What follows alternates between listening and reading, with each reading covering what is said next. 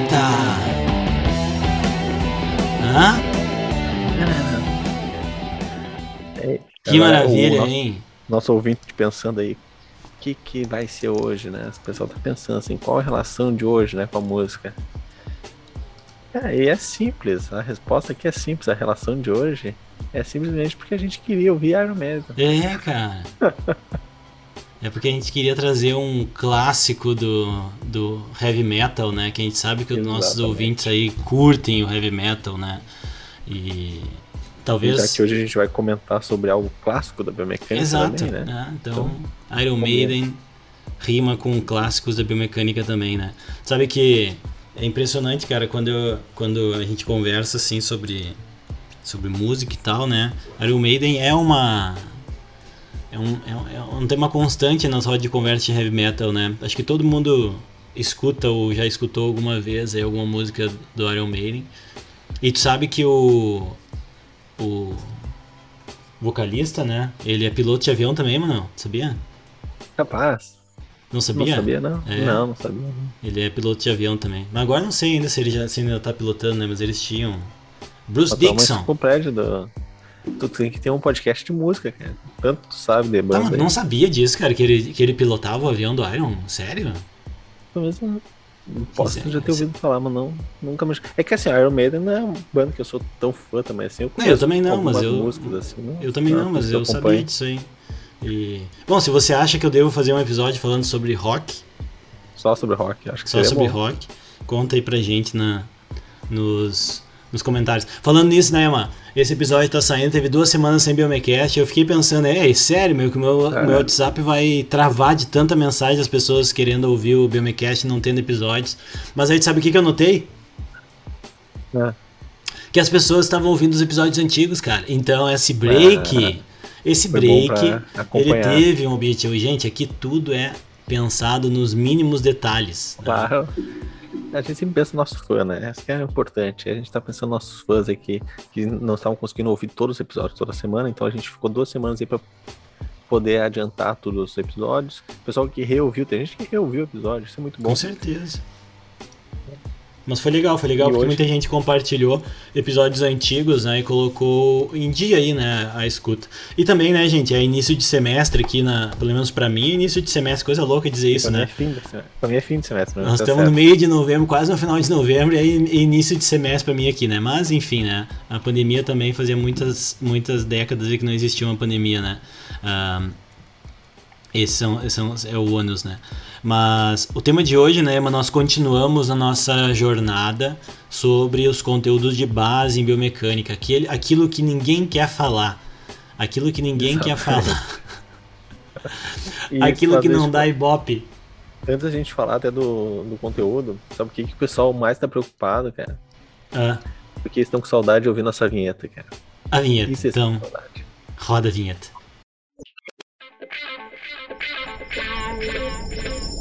I've got the great pleasure of introducing uh, Felipe Hoppes. Hoje o professor Emanuel está aqui comigo. Parabenizei ontem, mas ele está com uma ressaca, acho.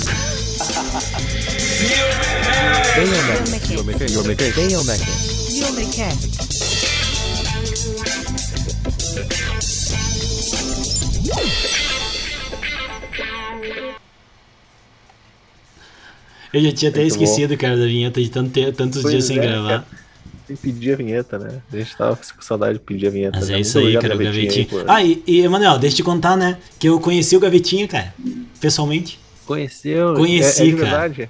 É de verdade, Não, cara, o Gavetinha é de verdade. Porque assim, né, é muito louco isso, porque o Gavetinha tava trabalhando com a gente. Claro, o Gavetinha, ele é um astro, né, da, do pop rock, né, na região aqui. né. É, Eu já conhecia ele da, da, da, noite, né, de ver ele tocando nos lugares e tal. Mas nunca tinha conversado com ele na função ah, Genap, né? Orientador orientando. O Gavetinha é nosso aluno de iniciação científica, né, gente? Assim, no Genap tu aprende tudo, cara, até editar som para podcast, né? Esse time é maravilhoso. E aí a gente agora, né, todos devidamente vacinados e com a possibilidade de se encontrar, nos encontramos esse esses dias aí tomar uma cerveja, foi bem legal. Ah, que legal. Eu vi, eu vi as fotos lá, fiquei com, com inveja, mas isso aí faz parte, né, cara? Em breve, em breve estaremos todos juntos de É, novo. é. Inclusive, gente, falando desse negócio aí de vacina, né? Semana passada foi lançada a notícia aí que foi antecipada a terceira dose para cinco meses, né? Então eu fiz meu cálculo É já. verdade. Dia 11 de janeiro eu vou estar na O fila chegou, lá pra me vacinar. É, co- coincidentemente o meu chegou. Inclusive eu já posso ir, eu acho. Ah, é? Eu Então, acho que essa semana eu já posso ir, exatamente. Já eu sai da gravação. assim, eu, é, eu tava programado pra ir tal dia. E até tinha anotado na agenda e agora eu vi, opa, não, tem que adiantar agora. é. Eu. Então tu já sai da gravação aqui, mano, já vai lá tomar a tua terceira dose.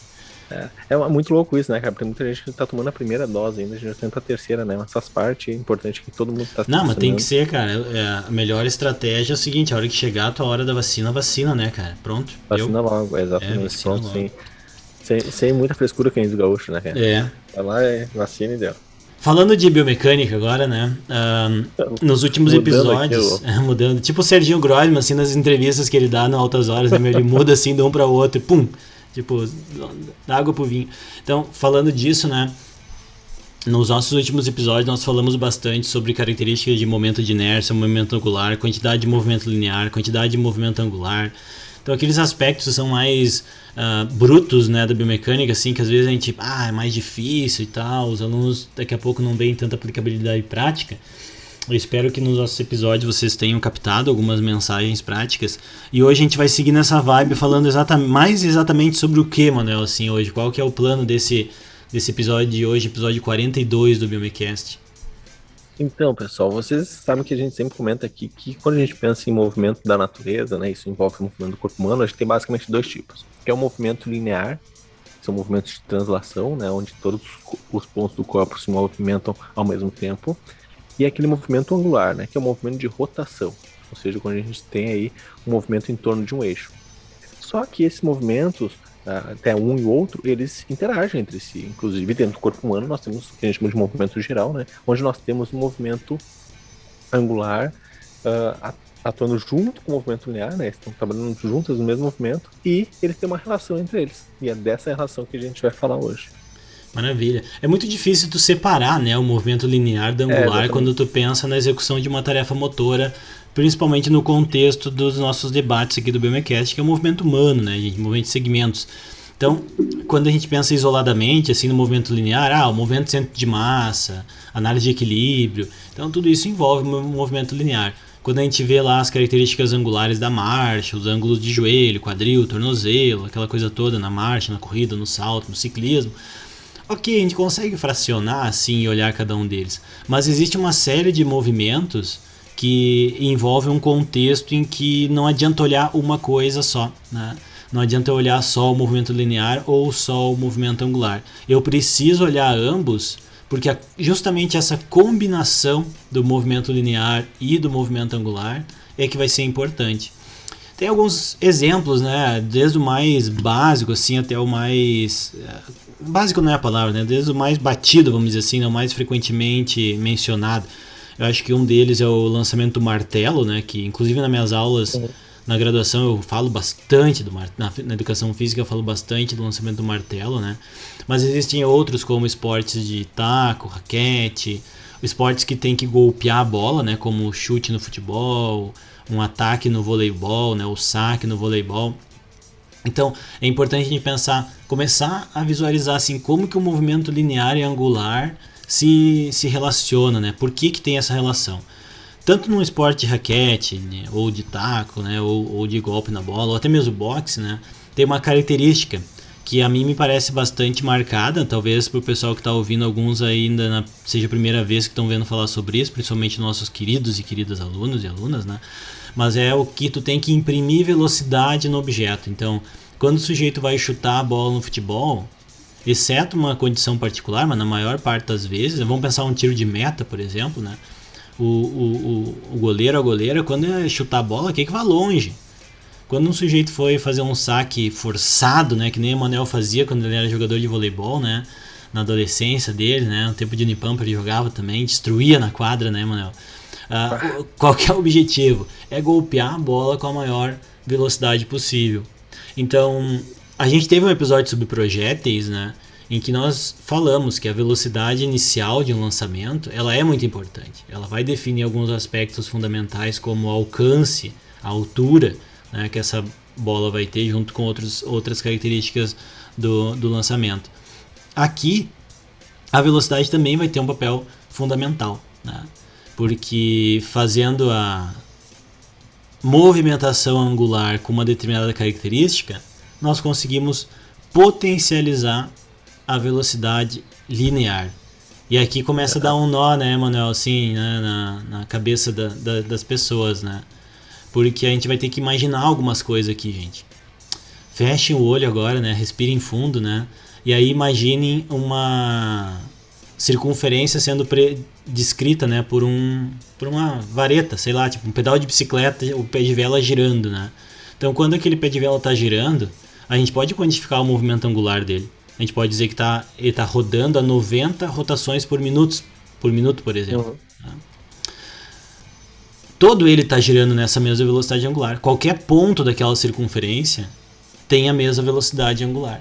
Agora, quando a gente olha a velocidade linear, a velocidade de linear um de um ponto específico, né, é diferente. E aí que começa a brincadeira do nosso episódio de hoje. Exatamente. É importante lembrar, né, pessoal, que hoje que a gente vai falar sobre esses movimentos, quando a gente uh, fala, por exemplo, de, sei lá, deslocamento, e esse deslocamento linear, a gente pode vai medir ele em metros, né, em quilômetros, em centímetros, tranquilo. Agora, quando a gente passa isso para o movimento angular, que a gente vai trabalhar com o deslocamento angular, distância angular, a gente vai ter ângulos. E esse ângulo ele pode ser medido em graus ou em radianos. E aqui, quando a gente for falar, uh, muito dos cálculos que a gente for mostrar, a gente vai ter que sempre transformar esse ângulo para que normalmente a gente trabalha com graus, né, para radianos. Porque, pessoal, é que aqui no Brasil, né, acho que talvez na, na América Latina a gente utiliza muito graus, né? Em outros países mais nórdicos são mais acostumados a utilizar o radianos, né? E o que, que é o radiano? Radianos, ele basicamente se equivale a um radiano é 57,3 graus, tá? Então, só para vocês se localizarem. Então, quando a gente fala assim, ah, que tem algum objeto que se deslocou tantos radianos, por exemplo, assim, um radiano, sabe que foi equivalente a 57,3 graus.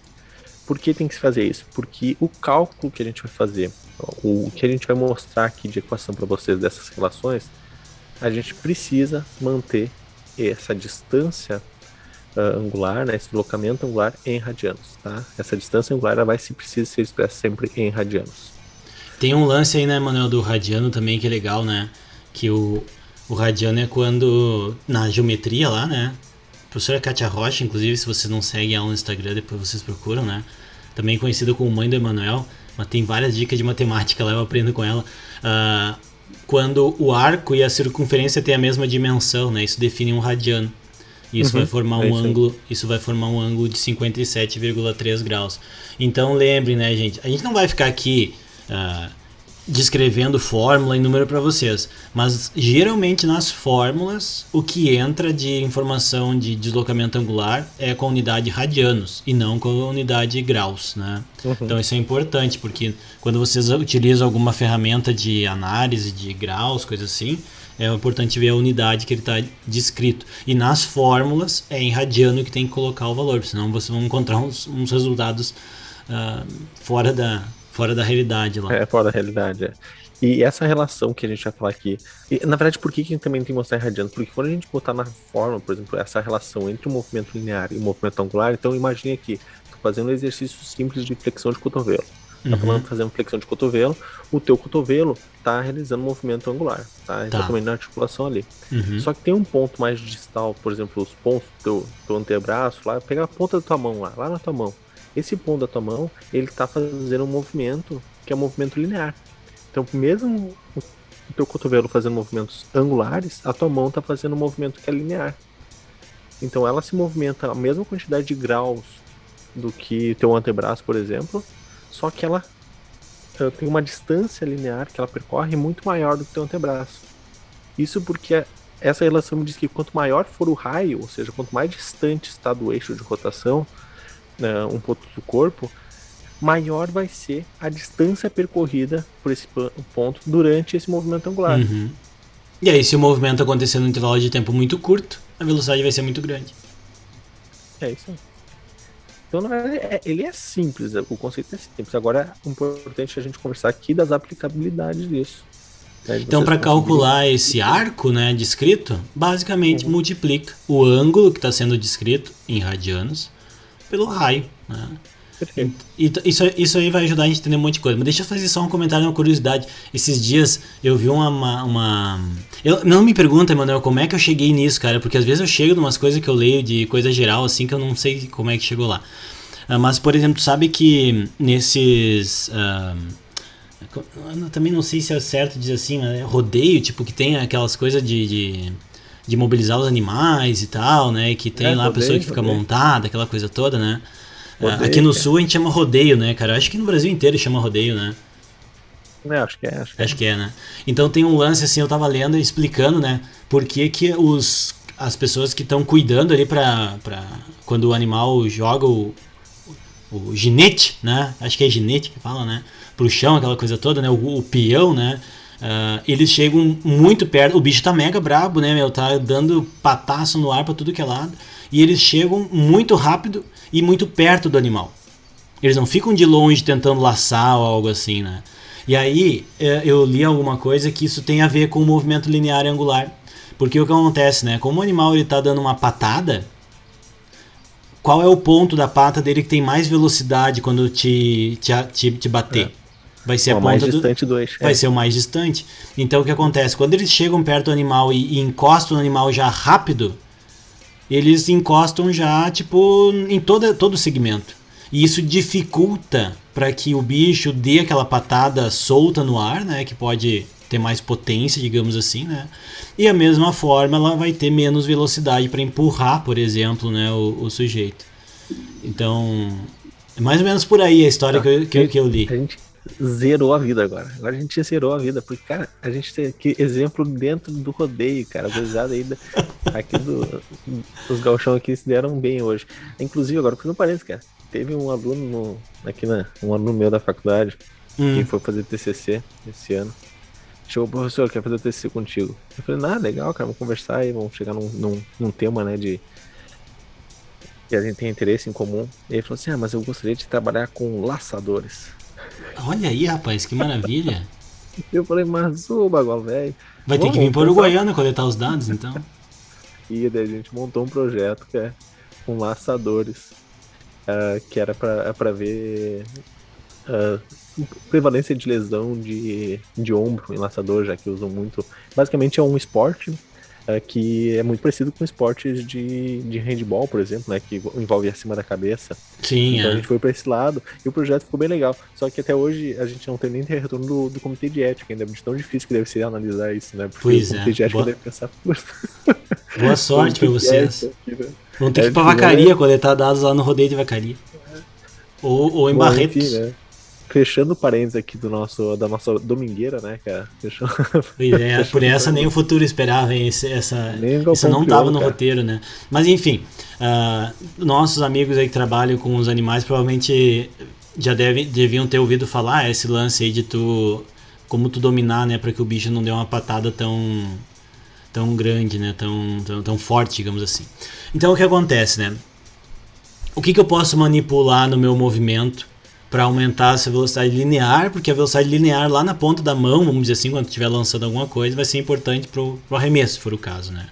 Eu posso manipular então o deslocamento angular, mas muitas vezes isso não vai ser negócio para mim, porque eu preciso manter aquela amplitude de movimento esperada, típica, né? Ou o raio. E o raio eu consigo manipular, porque se a gente estiver pensando algo que está na ponta do pé ou na mão, dependendo da, da- do quanto eu flexiono ou estendo as minhas articulações, eu aproximo ou distancio, como o Emanuel explicou antes, né? E eu aumento ou diminuo, diminuo né? esse raio. Então tem alguns aspectos eh, importantes, né? Sim, se a gente pegar o lançamento do martelo, que é o exemplo clássico, né? Vocês vão ver que o sujeito, o atleta, né? O atleta, quando ele está fazendo a rotação em torno daquele eixo longitudinal do corpo dele para fazer o lançamento, como é que tá o cotovelo dele? Tá estendido ou tá flexionado? De- quando ele já tá girando rápido. Tá estendido. Entendido, né? Uhum. Tá estendido. Por quê? Né? Porque ele quer aproveitar o maior raio possível. né? Quando eu vou dar um saque no voleibol com muita força, não vai estar totalmente estendido o braço, mas ele vai estar mais estendido do que num saque com menor velocidade para ser imprimida na bola. E assim vocês podem pensar outros exemplos. Que outro exemplo tu traria, Manuel, assim, numa situação em que essa, esse ângulo do cotovelo, por exemplo, aproximando ou distanciando a mão do eixo de rotação pode influenciar? É, tem, assim, quando a gente o, trabalha com membro superior, tem bastante coisa, né? Inclusive ah, o próprio arremesso no handball, né? A pessoa que ela quer ah, ter uma maior. ah, e que depois a gente vai falar da relação com a velocidade, mas vai aumentar a velocidade, ela, ao aumentar esse, esse raio, vai ser importante, porque vai aumentar a, a saída da velocidade da bola da mão dela. Mas tem um exemplo muito bom. Ah, na verdade, antes de fazer um parênteses rapidão aqui, do, porque falou de vôlei eu gosto, né? Mas quando a gente tá treinando vôlei, uma das coisas que, que a gente treina primeiro lá com iniciação esporte lá ah, é com que o, o atleta ele aprenda a bater na bola com o braço mais estendido possível, né? Então o, o teu treinador normalmente vai te falar assim, ah, pega a bola mais alto possível, pega a bola mais alto. Por quê? Porque daí tu vai ter que estender Uhum. o cotovelo completamente para pegar ele com ele estendido. E o motivo disso não é para te ter que saltar mais alto necessariamente, mas sim porque daí tu, com o teu cotovelo estendido tu vai ter esse maior raio. E além Depois disso, né, tem um maior raio e aí tu já começa a treinar o teu corpo com aquela demanda específica do esporte também, né? Exatamente, é. É, e, e- depois que tu aprendeu então esse gesto, né, que é bater com, com o braço mais estendido possível, ele passa para um- um- uma nova etapa que é que chama de soltar o braço, né? Solta o braço, por quê? Para te aumentar daí a velocidade angular aqui no, no- no teu ombro. Porque depois que tu já tá com o teu, teu braço totalmente estendido, não tem mais o que fazer com o raio. O raio vai ser sempre aquele ali. Já chegou no limite. Então lembra, são duas coisas. Ou é o, a, a distância que per- percorre, né? Ou seja, a- o ângulo, ou é o raio. Se o, o raio tu já chegou no total, agora tu trabalha o ângulo, né? Amplitude de movimento do, do ombro e tudo mais. E é, um outro. Pode falar. Não, continua, continua. Não, eu ia dar um outro exemplo, mas eu não sei se tu vai falar do, do, do vôlei, pode falar. É, deixa eu, eu vou aproveitar então para comentar o seguinte, que eu fiquei imaginando agora o, o, o que acontece é que a gente fazendo isso para tentar aumentar a, a- a- o raio que tu descreve na circunferência, tu aumenta o teu momento de inércia, Uhum, é que a gente falou esse dia, assim. né? Tu aumenta o momento de inércia. Tá tudo Então- correlacionado, né? É, e aí pra gente pensar que nem sempre tu vai conseguir potencializar tudo, né? Só que aí tu tem que lembrar que o momento de inércia aumentado, ele pode ser difícil pra começar o movimento, mas depois que o movimento começa, também ele é difícil pra parar, né? Então ele ajuda a produzir maior quantidade de movimento, né? ou momento angular. Que loucura, tá tudo conectado, velho. Não, tá tudo conectado, né? Então, pessoal, tudo que a gente vai falando aqui. ah, lembra que esse conteúdo especificamente que a gente tá falando hoje tá dentro da cinemática, então tá, tá tudo relacionado com a cinemática. E depois, obviamente, a cinemática não fica sozinha. Quando a gente começa a falar das alavancas lá que vem da cinética, falar do, do, dos momentos de inércia, momento, tá tudo, tudo relacionado. É, É, uma- um, um exemplo muito bom que tem, eu gosto de falar também, Felipe, é quando a gente sabe as corridas que acontecem nas pistas de atletismo lá, principalmente corridas grandes, acima de talvez de 400 metros, uhum, e a gente tem a- as raias, né, uhum, onde o atleta ele tem a largada em diferentes posições. Né, Então, por exemplo, o cara que larga naquela raia mais afastada, né, mais, mais externa, digamos assim, que normalmente é a raia 7, né, ela, ele sai muito mais na frente do que o cara que tá na raia 1. Eu lembro quando eu tava no colégio, eu, eu falo assim, ah, eu quero estar naquela aí que tá, já sai bem adiantado lá, o cara já sai lá na frente, né? E o cara lá da, da raia, pertinho do, do campo ali, sai lá atrás. Mas isso por quê? É para fazer uma correção desse movimento linear que vai acontecer. É. Que todos eles vão correr 360 graus em torno da pista. Então é 360 graus.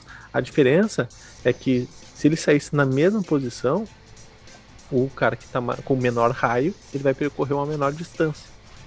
Então eles fazem isso para que daí a distância que eles percorram seja a mesma. É, É muito bom legal. esse comentário aí. Até porque, né, às vezes em competições escolares, coisa assim, tem que tomar cuidado para organizar dessa maneira, né? Senão tu sacaneia, né? Quem tá na, nas raias mais distantes, né? Acaba correndo menos, é isso que acontece, né? E, e, e nem toda escola. Bom, acho que pista, pista desse, desse nível em escola no Brasil, talvez algumas poucas particulares, olhe lá.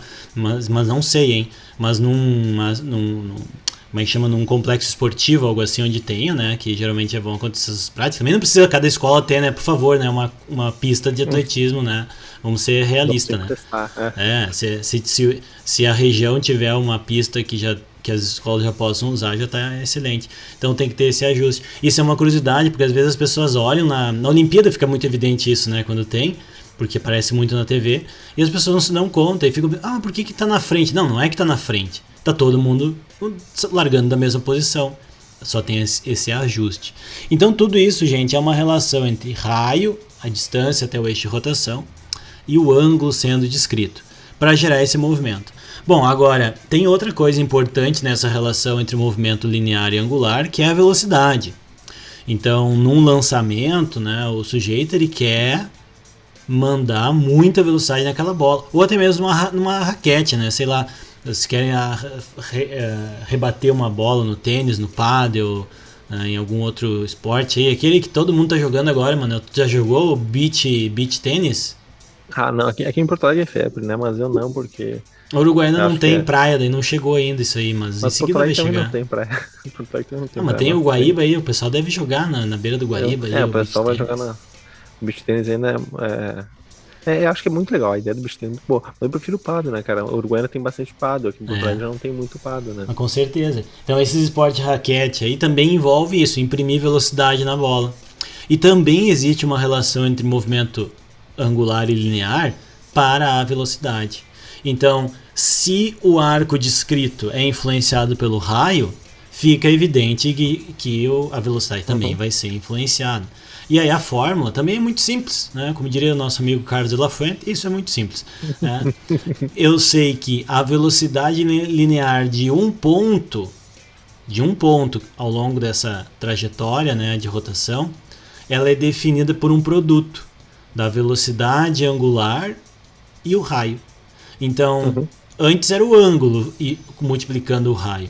Agora é a velocidade angular, ou seja, quantos radianos por segundo estão sendo descritos, multiplicado pelo raio que tem o mesmo conceito, o ponto de interesse até o eixo de rotação.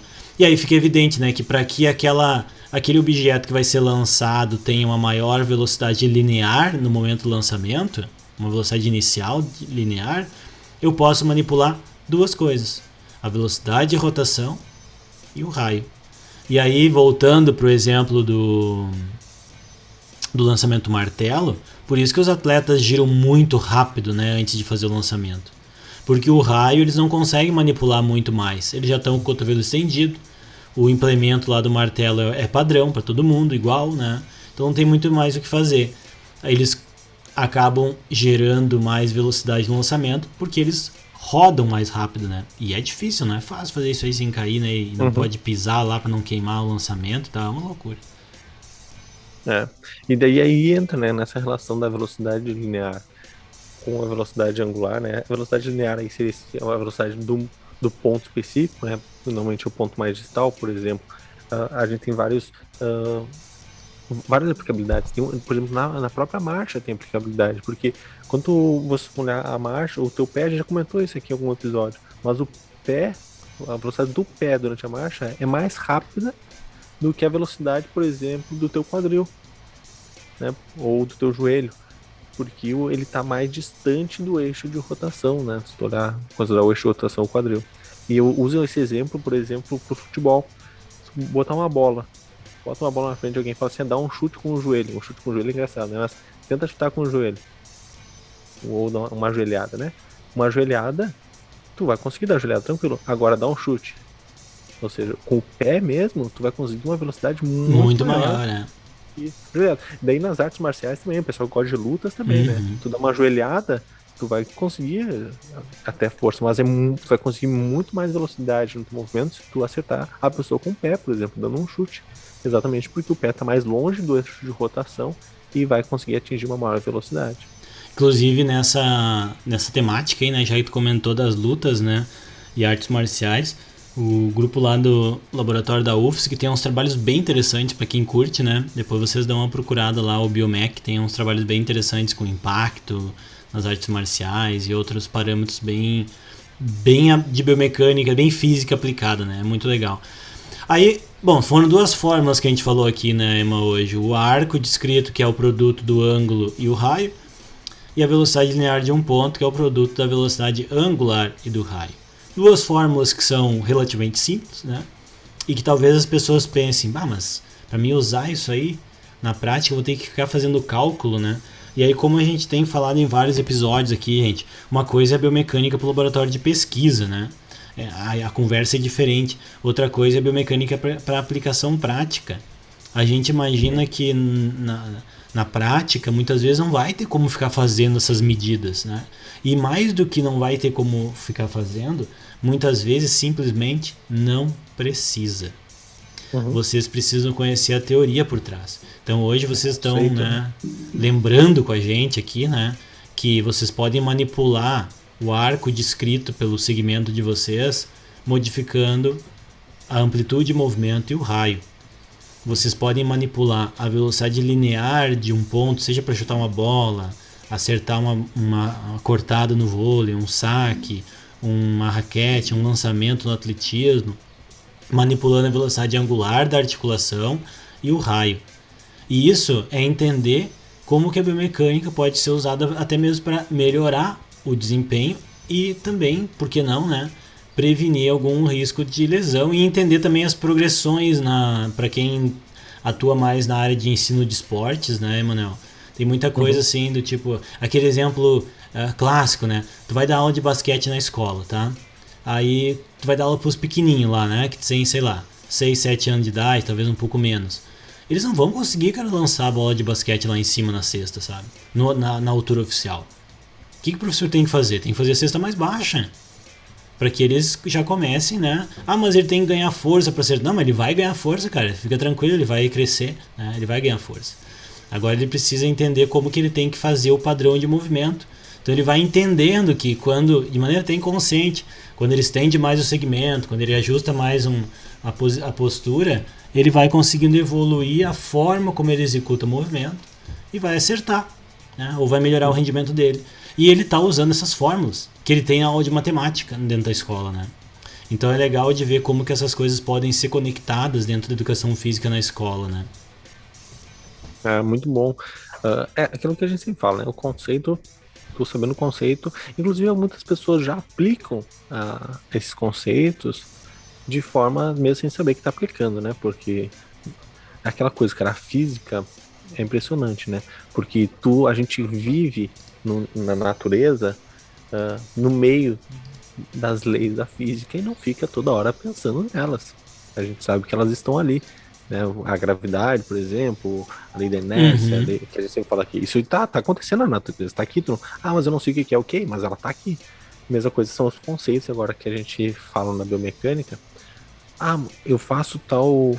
Sabe, eu, eu faço lançamento de, de martelo lá, eu faço meu treinamento e não sei esse conceito. Não. Se tu faz o teu treinamento, tu sabe. Só agora tem que entender qual é o conceito por trás ali, porque ele tá ali. Ou seja, ele tá ali, tu já tá aplicando ele. Agora é só uh, estudar o conceito para te melhorar assim os cuidados que precisa ter, como ah, como que eu faço para melhorar mais ainda a performance do atleta, como que eu posso melhorar meu treinamento, e assim por diante. Então, uh, sempre a gente tem essa questão do conhecimento, né? Ah, para viver na, na sociedade, tu precisa saber o conceito de gravidade? Não, tu vai viver. Agora, se tu souber, para algumas coisas que for fazer, obviamente vai ser uh, muito melhor, né? Muito melhor para tua aplicabilidade profissional.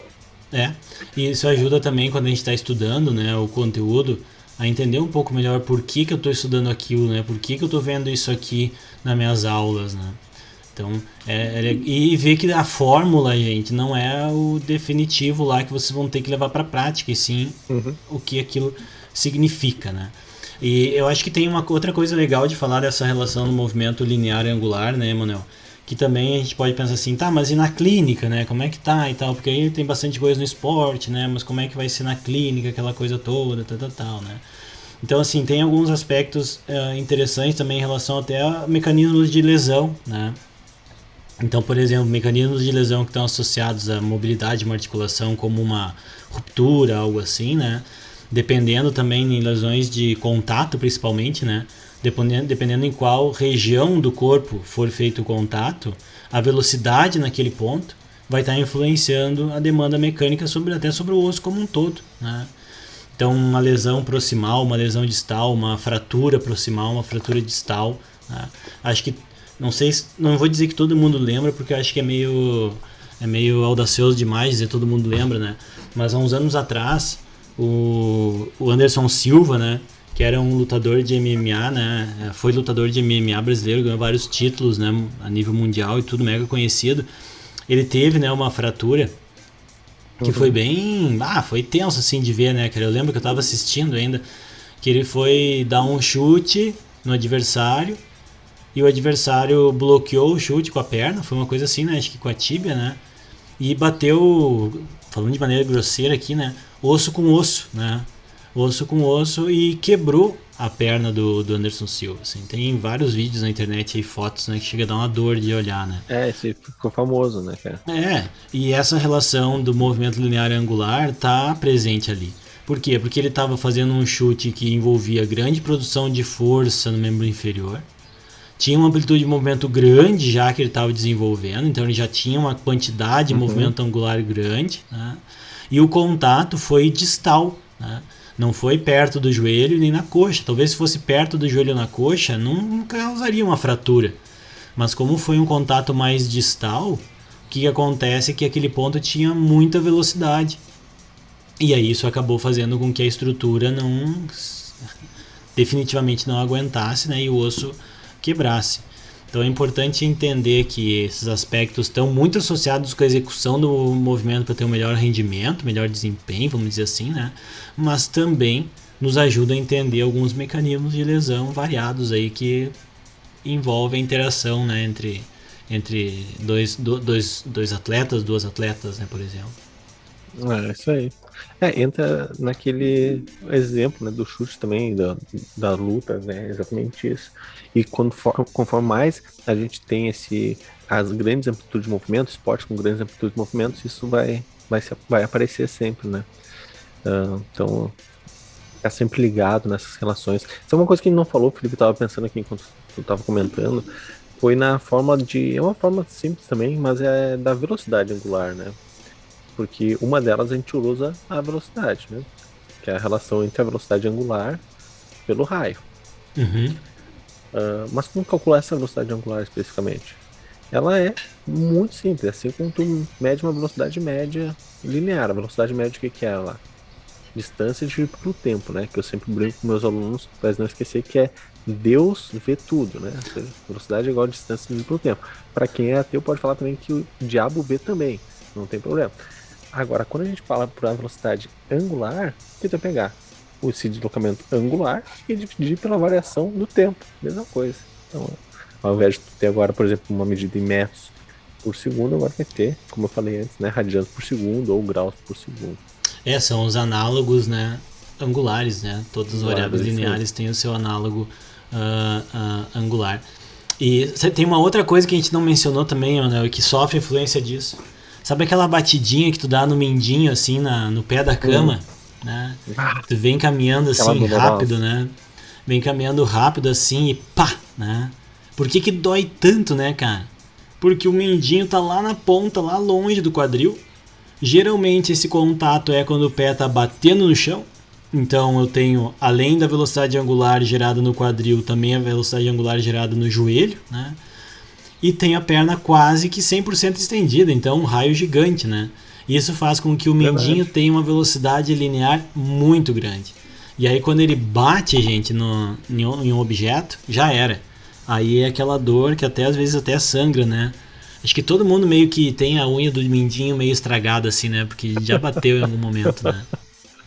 muito bom. Hoje os exemplos são muito bons, cara. É. Não tinha pensado assim, é verdade, cara. Essa batida é, aí é Pra minha aula tem até um meme da, da internet sobre isso que eu mostro pros alunos, né? Que às vezes um meme fala mais do que mil palavras, né, Manuel? Exatamente. Um então tá presente um palavras. meme ali, a pessoa já capta, né? Bom, gente, então assim, a gente tem uma teve uma noção geral nesse episódio de hoje sobre como relacionar o movimento linear com o angular, considerando circunferências, arcos né, e velocidade angular e linear. Trouxemos alguns exemplos aí de como que isso é importante nos esportes com lançamento, esportes de, de, de rebate, né, como taco, raquete e outros, né, no boxe também. A gente falou um pouco sobre a importância do, da, do gesto esportivo, né? então, ah, de por que orientar para fazer com o cotovelo estendido e não com o cotovelo flexionado. Por que orientar de uma maneira assim ou de uma maneira assada. Então isso tem a ver com potencializar a capacidade de gerar velocidade para transferência para uma bola ou para um outro objeto. São fórmulas bastante simples, né, que vocês podem usar e vocês vão aprender isso nas aulas de cinemática com certeza, onde vocês estão. Né, e para quem está na prática e provavelmente já usa isso no dia a dia, muito embora não tenha que estar tá preocupado em fazer o cálculo, né, mas sim entender a teoria por trás. Para quem tem um amigo, um amigo, um colega que estuda matemática, física, troca uma ideia com ele. Vocês vão ver que, principalmente na escola, esse tema, esse tema aqui é, um, é bastante profícuo para tu mostrar aplicações da matemática no dia a dia, né? Lá na aula de educação física, né? Já faz, já faz a gurizada queimar uns neurônios ali, né? Perguntando para eles, por exemplo, né? Por que que, como o Emanuel trouxe o exemplo, de por que que na corrida, na pista, os atletas numa volta de 400, por exemplo, 400 para cima, né? Eles acabam correndo de maneira largando em posições diferentes, né? Então, uhum. como assim, né? Será que um corre mais que o outro? Eles vão catar aí as fórmulas e vão ver por que, que isso está acontecendo e até mesmo saber qual é a distância que cada um tem que estar tá à frente, né? É. Dá para calcular. Isso é legal. É, é a, essa aplicabilidade aí até com questões do ensino médio é muito legal, gente. A gente. Bom, o, o Felipe falou antes, né? Até vou divulgar também aqui a minha mãe, né? Professora de matemática, ela tá lá no Instagram, arroba prof.katiarocha, com dois C, o Rocha, é, né? Que é o novo Instagram dela, depois que, que foi roubado o primeiro lá. Que, então, quem quiser acompanhar lá, sempre fazer algumas dicas nisso. E tem essa questão que gente, eu sempre comento com ela e acabo comentando com meus alunos também, que o pessoal do ensino médio que está estudando lá a fundo isso, sabe melhor do que o pessoal que está na, na faculdade. Porque como estão no, no, dia a dia ali, né, fazendo os cálculos de, de física, matemática, eles conseguem aplicar muito bem. E o pessoal que está na faculdade já esqueceu isso, né? Então, para quem está ouvindo isso aí e ainda não entrou na faculdade, não esqueça, tá? Vocês vão usar isso na faculdade. É verdade, vocês vão usar, cara. vocês vão é usar, fundamental. Ligado. E, bom, esse foi o episódio 42. A gente mostrou algum, algumas coisinhas legais da biomecânica aplicada para vocês. Quem quiser, né, fazer uns desenhos aí, né, lembrar lá qual é a circunferência, né, 2πr corresponde a 360 graus, né, então vocês já podem ver ali por que, que de onde é que vem essa fórmula também, né, do radiano, aquela coisa toda, por que, que a fórmula é o arco, o ângulo vezes o raio, né, para calcular o, o arco aquela coisa toda. Às vezes, tem vários materiais na internet sobre isso. A parte boa é essa, né? Essa temática aí, quando vocês têm aula, vocês conseguem aprender bastante, porque tem em vários lugares. E nós temos ainda mais. mais semana que vem tem mais um episódio sobre biomecânica básica, né, Manuel? E isso. depois a gente vai voltar com temas aplicados aí para vocês, para finalizar essa temporada 2021. Essa temporada, cara. E daí vamos ter um, um, umas férias pequenas aí, né? Que vamos, vamos ter. A gente merece, né? É Janeiro, é, né? Aquele aproveitar o verão. Atualizar os contratos com os patrocinadores aí tudo, né? Importante. E a gente promete uma segunda temporada depois em breve, 2022. Muito boa também, com cheio de novidades dentro da biomecânica para vocês. Não esqueçam aí de, se estiverem ouvindo, nos marcar lá no Instagram, tudo, né? Participar das, das nossas redes, que a gente gosta de conversar com vocês. E é isso, né? Fechamos? É isso, acho. Semana que vem nos vemos de novo. Valeu. Valeu.